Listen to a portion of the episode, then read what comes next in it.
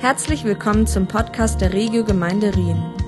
Wir hoffen, dass die Predigt von Wolfram Nilles dich persönlich anspricht und bereichert. Und wir werden uns einen Satz von Jesus aus dem Lukas-Evangelium näher anschauen. Den Predigt habe ich in ähnlicher Form schon mal gebracht, aber es ist fünf, sechs Jahre her. Ich dachte, die, die Wiederholung, die ist okay. Die kriegen wir hin. Lukas 12, 32. Ein kleiner Satz, der es in sich hat. Und den werden wir uns genauer anschauen. Da heißt es, Jesus sagt, fürchte dich nicht, du kleine Herde denn es hat eurem Vater wohlgefallen, euch das Reich zu geben. Ich lese es nochmal vor. Fürchte dich nicht. Und du darfst dich direkt angesprochen fühlen. Kleine Herde. Es hat eurem Vater wohlgefallen, euch das Reich zu geben. Und ich glaube, Jesus wählt hier jedes Wort sorgfältig aus, weil die Wahrheit dieses einen Satzes die Kraft hat, unsere Herzen von Furcht, von Ängsten zu befreien, die uns lähmen und die uns würgen wollen. Und dieser Satz ist, glaube ich, wie ein Gegenmittel, ein Antiserum gegen Ängste. Fürchte dich nicht. Und diese Aussage, die kommt ja von Jesus immer wieder. Das hat Jesus nicht nur einmal gesagt, sondern das hat er öfters wiederholt. Ich glaube, Jesus wusste äh, um diese Tatsache, dass unsere Herzen dazu neigen, dass wir, äh, dass wir Furcht äh, Raum geben in unserem Leben. Dass Angst wie ein Treibsand ist, in den wir hineingeraten können.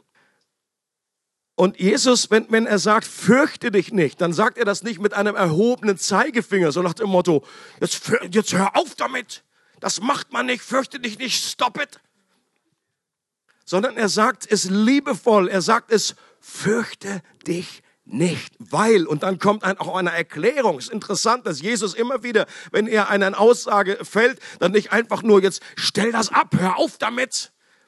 Das ist gezähmt sich nicht für einen Nachfolger von mir. Nein, er sagt, fürchte dich nicht, weil. Er hat auch, Jesus hat jetzt nicht einfach nur den, mit, damals die Hände aufgelegt und sagt, Furcht, fahr aus, sondern er hat ihnen gesagt, fürchte dich nicht und dann kommen Gründe. Das war auch seine Art der Seelsorge, seine Art des Befreiungsdienstes in dieser Hinsicht, dass er gesagt hat, es gibt die und die Gründe, verändere deine Gedanken. Letzten Sonntag hat man eine starke Predigt zu dem Thema, wie, wir das, da anfängt, wie wir anders denken, eine andere Weltanschauung bekommen wie wir Gott in einer neuen Perspektive sehen, die Gegenwart des Reiches Gottes erleben und deswegen wir uns nicht mehr fürchten müssten. Und im selben Kapitel redet Jesus von verschiedenen Situationen, die Angst machen und wie wir diese Ängste überwinden können. In Lukas 12, Vers 4, da heißt es, meine Freunde, ich sage euch, fürchtet euch nicht vor denen, die euch das irdische Leben nehmen können. Sie können euch darüber hinaus nichts anhaben. Also hier fährt ja Jesus mit einer richtigen, das ist ja schon ernst zu nehmen. Das ist schon mal irgendwie nicht so eine kleine Neben, Nebensächlichkeit. Man bei irgendwelchen Ansteckungskrankheiten, Corona, es ist nicht in jedem Fall, dass man gleich stirbt. Aber für die Jünger damals war das eine ganz konkrete Situation. Das war eine Realität, mit der sie leben mussten. Es war nicht nur theoretisch für sie. Selbst den, einen der Top-Apostel Petrus hat diese Angst genau dazu geführt, dass er Jesus dreimal verraten hat. Aber er hat später noch eine andere Chance bekommen. Und später hat er anders reagiert. Äh, alle Apostel außer Johannes sind alle als Märtyrer gestorben. Also für die damals war das eine ganz reale Situation. Und das geht nicht nur damals, sondern auch heute noch ist das die Realität für, eigentlich für viele, viele Christen in vielen Ländern, dass sie mit Verfolgung, mit Gefängnis und auch sogar mit dem Tod rechnen müssen. Und ich glaube auch, dass wir in einer Zeit leben, wo es gut ist, sich da auch drauf vor, damit zumindest sich auseinanderzusetzen und vorzubereiten. Und interessant ist das Gegenmittel, das Jesus gegen diese Furcht verschreibt. Da wäre man eigentlich so nicht drauf gekommen. In Versen 5 bis 7 heißt es, ich will euch sagen, wen ihr fürchten müsst. Fürchte den, der nicht nur töten kann, sondern auch die Macht hat, in die Hölle zu werfen. Ja, ich sage euch, ihn sollt ihr fürchten. Denkt doch einmal an die Spatzen. Fünf Spatzen kosten nicht mehr als zwei Groschen und doch vergisst Gott keinen einzigen von ihnen. Und bei euch sind sogar die Haare auf dem Kopf alle gezählt. Seid darum ohne Furcht. Ihr seid mehr wert als eine noch so große Menge von Spatzen. Das ist ein absolut merkwürdiges Gegenmittel gegen Furcht, ist Furcht. Und ich hätte damals gefragt, Jesus, das klingt interessant, warum? Aber Jesus sagt, es ist natürlich eine andere Furcht. Ich glaube auch jetzt hier, manchmal liest man so raus, oh, er fürchtet den, der in die Hölle werfen kann. Das ist ja keine Bedrohung jetzt für die Christen. Jesus sagt ja jetzt nicht, es droht, oh Gott wird euch in die Hölle werfen. Ich glaube, das, das lesen wir mit falschen Ohren. Hier geht es einfach darum, dass die Dame, die, die, die Römer, wir lesen es mit den Ohren sowieso, ja. Interesting, interesting die damaligen Herrscher, die Römer, äh, äh, whatever, die eigentlich das Maximale, was sie irdisch tun konnten, ist das Leben euch zu nehmen. Aber Jesus sagt, äh, der Vater im Himmel hat andere Dimensionen, hat ewige Macht. Darum geht es, um das aufzuzeigen. Und das Heilmittel gegen Furcht ist eine größere und eine andere Art von Furcht. Furcht ist auch eine Art Glauben. Okay? Ist eine, ein, ein Glauben an das Negative. Und was hilft gegen negativen Glauben? Positiver Glaube. Positive Furcht. Ich sehe das gerne wie im Bild immer wie so wie diese Magneten. Wenn du hier wenn dein Herz irgendwie so ein Magnet hat und dann irgendeine Angst zieht dich in diese Richtung, was du nicht kämpf nicht gegen diesen Magneten an, sondern Hol dir einen anderen Magneten, der eine größere Kraft hat und dein Herz in eine andere Richtung zieht. Und ich glaube, darum geht es Jesus, um das aufzuzeigen. Und mit dieser positiven Furcht ist natürlich eine Ehrfurcht vor Gott gemeint. Ein Vertrauen, das davon ausgeht, dass Gott unser Leben in seiner liebevollen Hand hält. Darum, deswegen sagt Jesus, redet ja auch von den Vögeln und Spatzen und was ist da immer, von den Haaren. Gott hat unser Leben in seiner Hand erkennbar daran, dass er sogar an den Details unseres Lebens interessiert ist. Er zählt unsere Haare und außerdem sind wir viel wertvoller als gewöhnliche Vögel. Das ist Jesus Argument. Und in Vers, Verse 11 bis 12 geht Jesus auf die Furcht oder die Sorge der Jünger ein, dass sie nicht wissen, was sie sagen sollen, wenn sie vor Gerichte gezerrt werden. Und auch hier sagt Jesus, der Heilige Geist wird euch das in der Stunde geben. Mit anderen Worten, Gott ist bei euch. Er lebt in euch.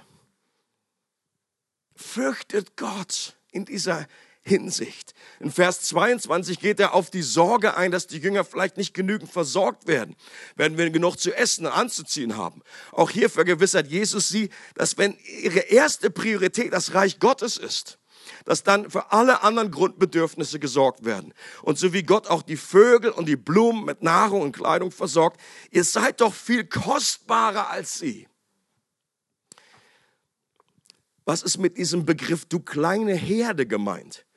War, damals auch gerade Urlaub oder waren die alle weg oder? Natürlich war das ein überschaubarer Haufen, zu dem er damals gesprochen hat. Aber ich glaube nicht, dass mit kleine Herde gemeint ist, ähm, dass irgendwie nur ganz wenig Menschen äh, äh, äh, errettet werden oder auserwählt sind. Und ich glaube, äh, ich habe das schon gehört, in diese Richtung ausgelegt, als wäre das, ja, so die, die, die auserwählte Schar, das wird immer irgendwie klein sein. Meine Güte, inzwischen sind es Millionen. Ich glaube nicht, dass das damit gemeint ist. Ähm, ich glaube, Jesus erinnert auch die Jünger an das Bild von Psalm 23. Klein eher verstanden in Hinblick eben auf, auf schutzbedürftig. Wir brauchen Schutz in dieser Welt. Ähm, und wir sind verletzlich. Jesus spricht nicht alle, er verspricht nicht alle Gefahr von Schafen abzuwenden. Er sagt ja an einer Stelle sogar, sieh, ich sende euch wie Schafe mitten unter die Wölfe. Aber er verspricht als guter Hirte, dass es uns an nichts mangeln wird, dass er uns führen und erfrischen wird, dass er immer bei uns ist und uns sogar im Angesicht unserer Feinde einen Tisch bereitet, dass uns nur Güte und Gnade folgen werden unser Leben lang und dass wir eines Tages für immer bei ihm sein, in seinem Haus leben werden. Und die Liste von Ängsten oder Befürchtungen, die jetzt hier aufgeführt sind in dem Kapitel, die sind natürlich nicht vollständig. Sondern das, was Jesus sagt, bezieht sich auf alle Formen der Furcht, die uns in unserer Nachfolge im Wege stehen und ausbremsen wollen. Ob das Menschenfurcht ist, ob das äh, Furcht vor Versagen ist, Furcht davor, den Job zu verlieren, Furcht vor dem Älterwerden. Furcht, Freunde oder den Partner zu verlieren, Furcht vor ansteckenden Krankheiten, Furcht vor Krieg oder Wirtschaftskrisen, glaube, das ist, die Vielzahl ist vertreten. Und, aber die, das Antiserum ist immer wieder dasselbe. In unserem speziellen Vers möchte Jesus noch eine tiefer sitzende Furcht aus unseren Herzen räumen. Eine Furcht, die so grundlegend ist, dass sie alle anderen Gründe, uns nicht zu fürchten, boykottieren kann. Denn Jesus führt den Grund, warum wir uns nicht fürchten müssen, immer auf den Charakter Gottes zurück. Er sagt, weil Gott mächtiger ist, weil Gott gut ist, weil er Liebe ist, weil er für dich ist. Aber was ist, wenn wir genau an dieser Güte zweifeln? Soll ja vorkommen.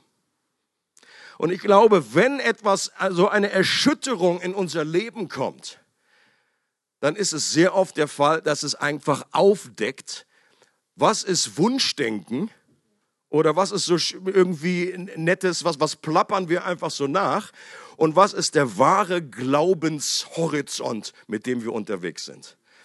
Äh, du wirst immer auf dem Level leben von dem Glauben, den du wirklich hast, nicht den du vorgibst zu haben, nicht den du dir vielleicht vorstellst oder wünscht, sondern den du wirklich hast. Deswegen hilft es auch an der Stelle wenig, wenn Leute irgendwie in irgendeiner Situation Panik kriegen, irgendwie keinen Glauben haben oder nicht Vertrauen haben. Wenn man denen dann sagt, jetzt vertrau doch mal Gott. Ja, das ist ja irgendwie so, das klingt zwar irgendwie biblisch, aber das ist, äh, A, es ist nicht besonders weise. Ähm, und zweitens ist es auch nicht hilfreich. Natürlich ist es an sich vielleicht noch stimmig irgendwie. Es ist nicht ganz falsch. Auch Jesus fordert Menschen wieder, er hilft ihnen, in ein größeres Gottvertrauen zu kommen. Aber Jesus hat Menschen nicht einfach nur mit einem Imperativ gesagt, vertrau jetzt mir. Reiß dich zusammen. Das funktioniert eben nicht, indem wir uns zusammenreißen, sondern je mehr wir mit Gott erleben, je mehr wir auch durch Nacht und Tag und Nacht und Tag immer wieder durchgehen und wissen, nach der Nacht kommt ein neuer Tag und seine Gnade ist jeden Morgen neu. Und wenn ich dann erlebe, wie Gott mir einfach seine, seine Güte, seine Treue erwiesen hat, aus der Vielzahl von den eigenen Erfahrungen, wird mein Glauben, mein Vertrauen wird einfach wachsen. Und es ist eine Glaubensrealität. Je mehr ich eine Offenbarung bekomme von dem Vater im Himmel und dass ich in seinem Reich lebe und dass eigentlich für einen Christen das Leben sogar auf dieser Erde ein sicherer Ort ist, das ist, was Jesus letztendlich sagt. In der gesamten Bergpredigt redet er davon, das Leben auch auf dieser Welt ist ein sicherer Ort. Nicht sicher in dieser Hinsicht, dass uns überhaupt nichts widerfahren kann. Okay? So, wenn man das Leben verliert und viele Christen ihr Leben verlieren, dann könnte man schon sagen, na gut, war jetzt nicht sicher in, dem, in der Hinsicht, aber sicher in der Hinsicht, dass Gott uns beschützt, äh, bewahrt und dass wir nichts uns trennen kann von seiner Gegenwart. Der Tod hat seinen Stachel verloren. Und ich glaube, das müssen wir hören. Und auch wir sind sehr, sehr beeinflusst natürlich von einer Gesellschaft oder von einer Zeit, wo wir sehr, sehr auf das Materielle schauen, wo wir sehr, sehr auf das Irdische schauen. Und wo selbst für viele Christen das einfach ganz wichtig ist, was wir hier noch irgendwie haben, unseren Reichtum, unsere, unsere natürlich Familie, natürlich alles wichtige Dinge. Ich glaube, wir kommen nie an den Ort, dass wir sagen, ja, ist mir alles schnurzegal, meine Frau da morgen irgendwie tot umfällt, ist mir doch egal. Weiß doch, wo sie ist. Mach gar keine Beerdigung, komm, das kostet doch alles. Gut, sie würde das wahrscheinlich noch so wollen, aber. Aber ich sage, das, das ist nicht der Punkt. Das ist, das ist abge, abgeschwirrt, das ist abgehoben. Für mich ist so interessant, Jesus am Grab von Lazarus weint. Das ist, glaube ich, die kürzeste Stelle im Neuen Testament. Jesus weinte. Okay? Und, äh, und da fragt man sich ja auch, warum hat er jetzt geweint? Er wusste doch sowieso, dass er nach fünf Minuten später ihn wieder aus dem Grab holt.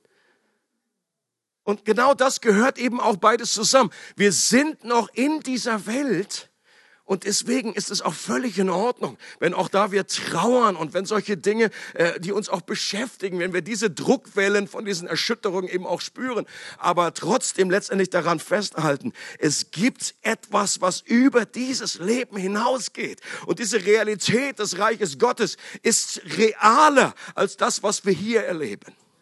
Und deswegen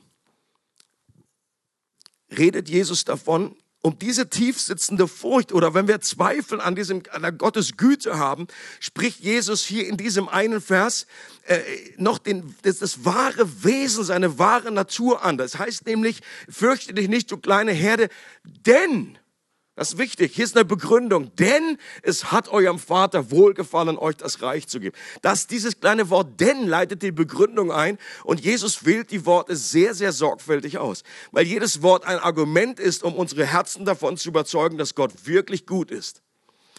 In diesem eurem Vater hat es wohlgefallen, euch das Reich zu geben.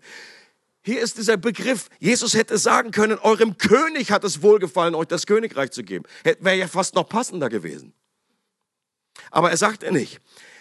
Er sagt nicht, er ist der Boss und ihr seid die Angestellten, er ist der Herr, ihr seid seine Sklaven. Er erinnert die Jünger und uns daran, dass Gott ein liebevoller Vater ist, der wirklich nur Gutes für seine Kinder im Sinn hat, der uns mehr segnen möchte, als wir gesegnet werden wollen. Kannst du das, kannst du das glauben für dich?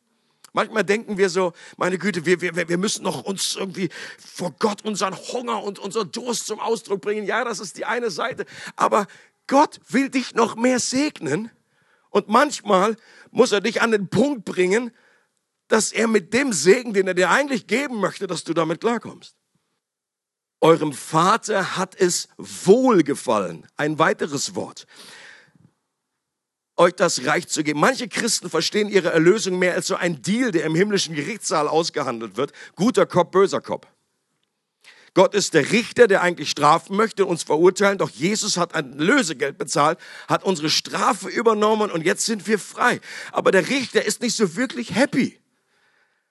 Ähm, aber es ist jetzt irgendwie rechtens und jetzt muss er sich irgendwie dran halten. Also ich kann mich noch erinnern, dass ich auch so ein bisschen äh, im, in meinem Herzen das so, äh, dass das nicht klar ganz übereinbekommen haben. Mit Jesus wusste ich, der ist irgendwie dafür, der ist für mich gestorben, aber ich wusste immer nicht, ist, ist der Vater, ja, will der das auch? Oder ist jetzt einfach nur Jesus dann halt davor ist der Blitzableiter und jetzt äh, Vater will, wollte eigentlich richten und jetzt kann er halt nicht mehr. Leute, und das ist ein verdrehtes Bild. Der Vater, es war sein Wohlgefallen uns das Reich zu geben. Gott war in Christus und versöhnte die Welt mit sich selbst. In der Trinität gibt es da nicht irgendwelche Abstufungen und sagt, ja, Jesus, geh halt und dann, wenn du für die jetzt betest, dann wird alles gut. Sondern er ist voller Liebe, derselbe Liebe in dem Vater, in dem Sohn und in dem Heiligen Geist.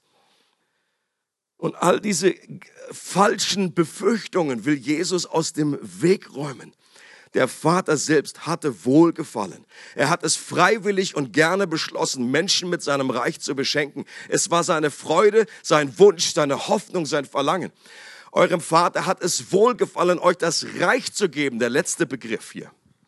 Jesus sagt hier nicht, dass der Vater uns das Reich verkauft oder dass er es nur gibt, wenn wir richtig artig sind und treu dafür gearbeitet haben. Nein, er schenkt es uns, weil Gott der Niagara-Fall der Gnade ist. Und es macht Gott Freude, sich selbst und alles Gute zu verschenken. Das verherrlicht ihn. Und das ist die frohe Botschaft, dass wir uns das nicht erarbeiten, nicht verdienen können, sondern wir können uns das nur schenken lassen vom Herrn. Dieses Reich, und was mit Reich gemeint? Das Reich Gottes beschreibt das Leben unter der Herrschaft eines liebevollen Vaters. Und ein Kennzeichen dieses Reiches ist, dass es nie enden oder zerstört werden wird. Es wird nie beendet werden. Und denkt an dieses Bild äh, aus dem Buch Daniel von dieser, von dieser Statue, wo diese verschiedenen Weltreiche beschrieben werden. Und dann heißt es, in den Tagen, dann kommt dieser Stein aus dem Himmel, der ein Bild ist für das Reich Gottes. Der ist am Anfang ganz klein, unscheinbar, aber es heißt, dass es, dass es nicht mit Händen, Menschenhänden gemacht ist, dass es von, vom Herrn kommt. Das ist etwas Göttliches. Und das kommt und das trifft diese Statue unten an den Fuß. Und dann heißt es, in den Tagen dieser Könige wird der Herr ein Reich aufrichten, das in Ewigkeit nicht vorbeigehen, äh, enden wird. Zerstört, nicht zerstört werden wird. Und aus meiner Überzeugung äh, ist die Inter Interpretation die, in den Tagen dieser Könige ist genau in der, in, in der Bereich der römischen Herrschaftszeit. Denn dieses, dieses, dieses vierte Reich, was das, diese Beine beschreiben, sind genau die römischen Könige, die römischen Cäsaren. Und deswegen ist es so bezeichnend, dass genau in welcher Zeit ist Jesus aufgetreten? Was war seine erste Message, seine erste Botschaft, seine erste Predigt? Das Reich Gottes ist nahe herbeigekommen. Und alle Juden wussten sofort, bing, die wussten sofort, Daniel, Daniel war damals eines der Lieblingsbücher. Und es war diese, diese Erwartung in der Luft. Sie wussten jetzt in diesen Tagen dieser Könige, jetzt wird was kommen. Deswegen haben sie gefragt, bist du der Messias? Bist du der Messias? Johannes, bist du der Messias? In den Tagen dieser Könige wird Gott ein, ein Reich aufrichten. Und das Reich Gottes, das hat damals angefangen, dass es aufgerichtet wurde. Und es wächst seitdem. Und das Bild von Daniel ist so genial, wie es ein kleiner Fels ist am Anfang. Und dann wächst es und wächst es und wächst es und es wächst, bis es die ganze Erde erfüllt. Das ist das Reich Gottes. Und die, die, die Babylonier hatten ihre Tage, die sind nicht mehr da. Und die Perser hatten ihre Tage, größte Reich damals, der damaligen Welt. Die sind nicht mehr da. Und die Griechen hatten ihre Zeit und die sind nicht mehr da. Und die Römer hatten ihre Zeit und damals hätte man nie gedacht, dass das römische Reich jemals untergeht. Auf dem Höhepunkt der römischen Macht, da hast du gedacht, meine Güte, wer soll das jemals aushebeln? Und sie sind nicht mehr da. Du kannst dir heute, kannst du da auf den Stein rumwatscheln.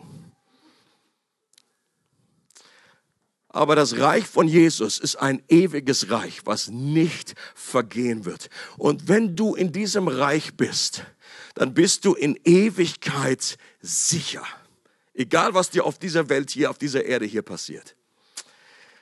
Und auch im Hebräerbrief ist die ähnliche Aussage. Das lesen wir noch zusammen, diesen einen äh, Text.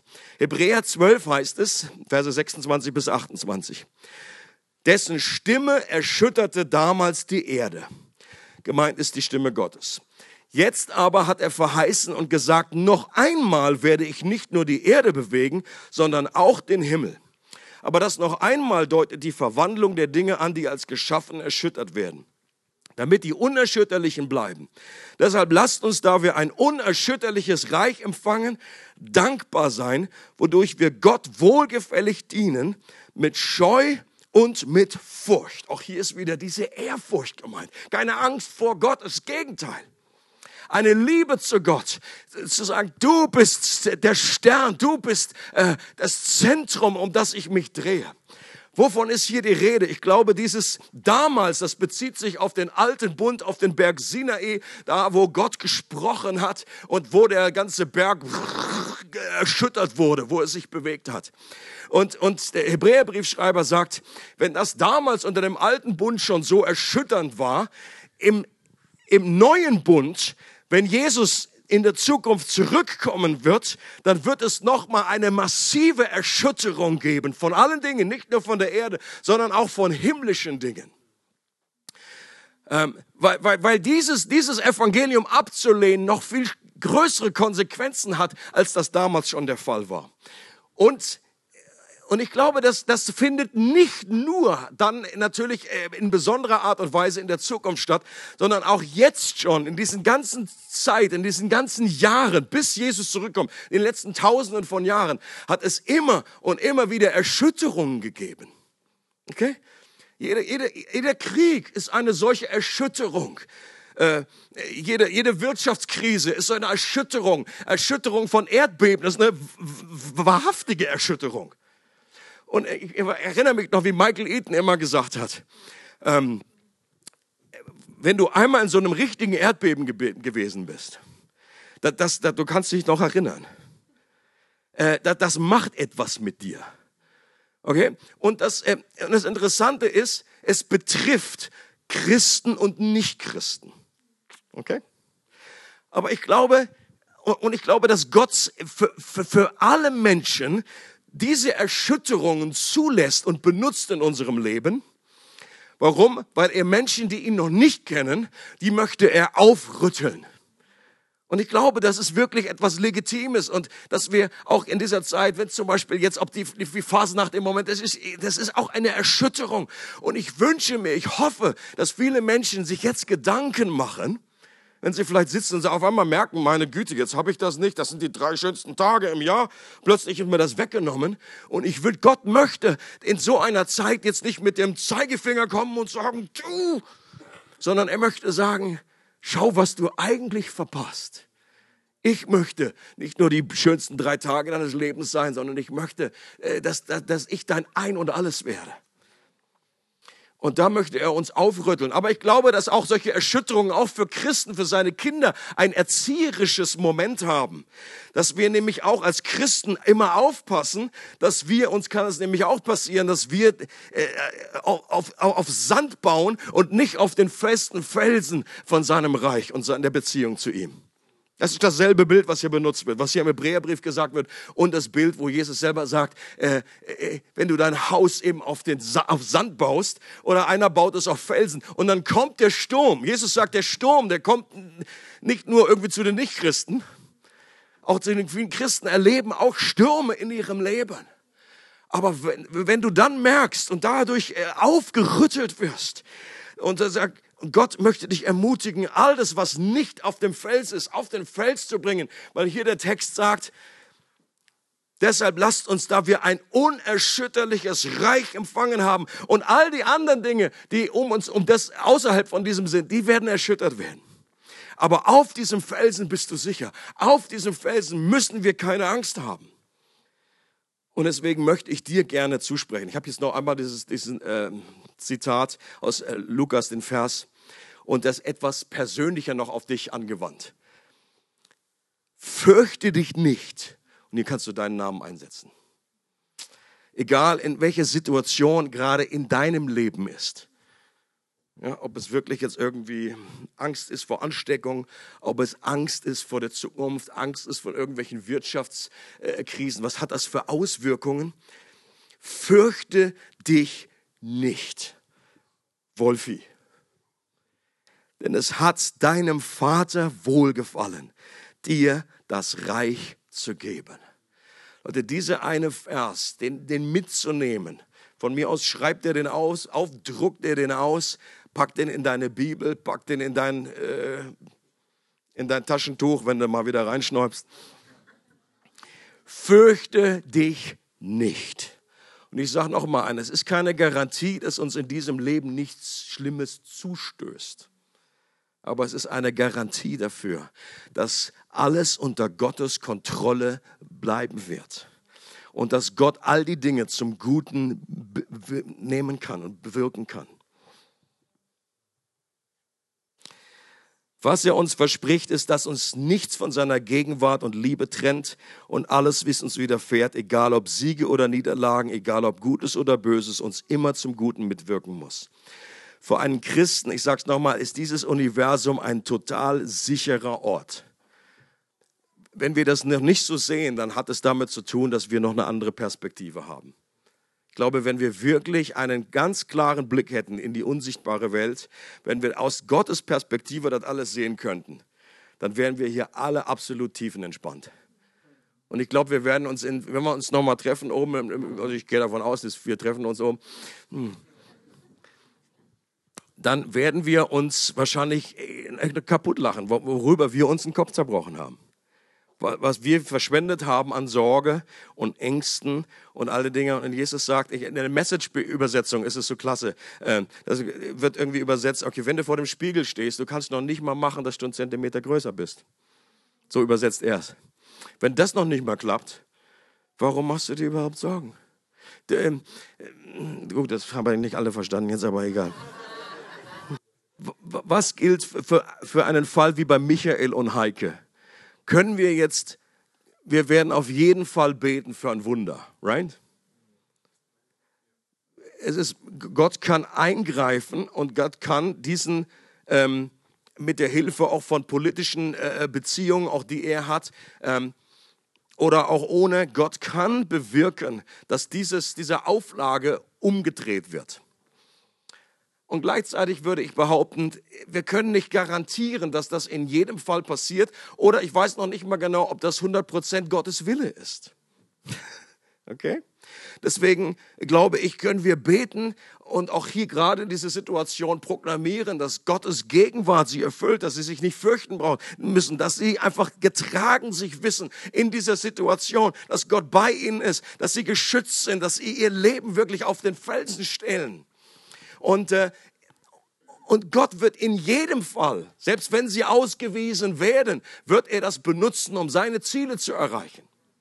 Ich meine, wenn du in die, in die Bibel schaust, äh, als Stephanus gesteinigt wurde und kurz danach fing dann an, ähm, mussten sie auch flüchten. Und, was, und diese Flucht führte dazu, dass genau das umgesetzt wurde, was Jesus gesagt hat. Nimmt das Evangelium, weil sie waren nur in Jerusalem. Er hat gesagt, Jerusalem, Samaria äh, und bis an die Enden der Erde und sie sind aber nicht aus Jerusalem rausgekommen. Gott hat das benutzt, um sie und sie evangelisierten überall, wo sie hinkamen. Es ist noch nicht super lange her, dass in China alle ausländischen Missionare ausgewiesen wurden. Und natürlich sind das immer persönliche Schicksale, aber das sehen wir oft nicht. Wir, wir sind jetzt näher dran an Michael und Heike. Okay? Aber Gott hat das damals benutzt um, und, und viele Christen sogar haben dann gesagt, meine Güte, jetzt geht aber das, jetzt ist Holland in Not. Ja, Jetzt geht aber China unter. Jetzt es muss aber das Ende sein. Äh, wenn, wenn die gar, Missionare gar nicht mehr da sind, was soll jetzt da noch werden? Und siehe da, genau das Gegenteil ist passiert. Da ist eine Bewegung entstanden von, von ähm, Christen in, in China, ganze Hauskirchenbewegung, Untergrundbewegung, dass das zu einem Land geworden ist mit den meisten Christen, weil Gott es getan hat aber natürlich auch für die einzelnen Fälle, für die einzelnen Familien, die ausgewiesen wurden. Das war auch nicht easy, es war auch nicht happy. Und ich glaube auch Michael und Heike, die haben, die sind jetzt nicht komplett überrascht, weil eine gewisse Ahnung, Michael hat mir auch gesagt, okay, ähm, wir haben ja auch ein anderes Ehepaar, die sind auch vor einiger Zeit eben ausgewiesen worden. Äh, das, er sagt, das, damit, wo mussten wir rechnen? Das war eine Frage der Zeit. Aber trotz alledem möchten wir einfach zusammen einstehen, dass äh, Gott seine Gegenwart äh, und sein Wille geschieht. Bete einfach, Reich Gottes komme, Wille Gottes geschehe. Proklamiere den Frieden Gottes in dieser Situation. Dass auch in dieser Situation er noch, äh, Gott das benutzt, um noch viel mehr Segen zu bringen, egal wie es ausgeht. Und letzter Punkt, wofür wir auch beten können, ähm, bete dafür, dass diese Situation auch jetzt gerade mit diesen, mit diesen, diesen äh, Erschütterungen dazu benutzt, um damit du ein Zeugnis sein kannst für andere, wie Valerie es schon gut gesagt hat. Ähm, dass wir äh, sagen, äh, okay, mich betrifft es auch, dass wir ehrlich sein können und nicht so einfach so tun, so, oh, was, du hast doch Furcht, Bruder. dass wir sagen können, ja, das kann ich, das kann ich gut nachempfinden, das kann ich gut verstehen, das, ist, das betrifft mich auch. Aber ich habe einen Vater im Himmel. Und wenn du diesen Vater noch nicht kennst, er möchte dich gerne kennenlernen. Und Gott, vielleicht benutzt er diese Erschütterung auch in deinem Leben, um dich in Liebe aufzurütteln. Dass du mal hochschaust, dass du mal wegschaust von dem normalen Alltag, von dem Hamsterrad, in dem du drin bist, um einfach, dass er möchte deine Aufmerksamkeit. Er möchte sich dir erweisen als ein Gott, der dir eine Hoffnung gibt über dieses Leben hinaus und auch im Anschluss, wenn es dann noch persönliche Anliegen gibt. Äh, das Gebetsteam ist hier, äh, wenn du krank bist, äh, wenn du, ich weiß nicht, warum ich jetzt lache, aber Ich komme dann auch nachher, meine Stimme zum Ölen noch. Wenn du persönliche Anliegen hast oder sagst, Mensch, mit dieser Furcht, ja, ich weiß das alles, habe das schon gehört, aber diese Furcht irgendwie, äh, ich möchte, dass nochmal jemand anders mit mir äh, zusammensteht, um das wirklich zu bebeten. Dann herzlich eingeladen. Lass uns doch anfangen zusammen, darf ich euch einladen, aufzustehen, dass wir mit, äh, mit Michael und Heike an, an starten. Und äh, machen wir es doch auch so, äh, dass wir auch da in kleinen Zwei- oder Dreiergruppen gehen, um gemeinsam dieses Anliegen vor Gott zu bringen. Ähm, vielleicht machen wir das Bild nochmal an, dann habt ihr etwas äh, Anschauung. Die haben sicherlich einige Entscheidungen jetzt zu treffen, die haben viel um die Ohren. Die wissen gar nicht, äh, wem sie jetzt alles irgendwie antworten können, wen sie informieren können. Da ist so viel an, an Dingen äh, unsicher, oder, äh, aber Gott weiß Bescheid. Und Gott hat jetzt schon einen Plan. Und für Gott ist das nicht eine große Überraschung gewesen, sondern Gott benutzt all diese Dinge, all die, die, die Night Times und die Daytimes die Höhen und die Tiefen. Äh, ob die, in der Apostelgeschichte hast du auch beides. Ja? Da heißt es einmal, die Gemeinde hatte große Gunst vor dem ganzen Volk. Große Gunst. Die, die, waren, die waren voll in, ja, hip. Und dann gab es eine Zeit, wo, wo du nicht sagen durftest, dass du diesen Christen gehörst. Und Verfolgung und das Gefängnis, Tod. Und Gott benutzt all das die hellen äh, Strähnen und die dunklen, um diesen genialen Teppich seiner Vorhersehung äh, zu weben. Es freut uns, dass du heute zugehört hast. Für weitere Predigten, Informationen und Events besuche unsere Gemeindewebseite www.regiogemeinde.ch.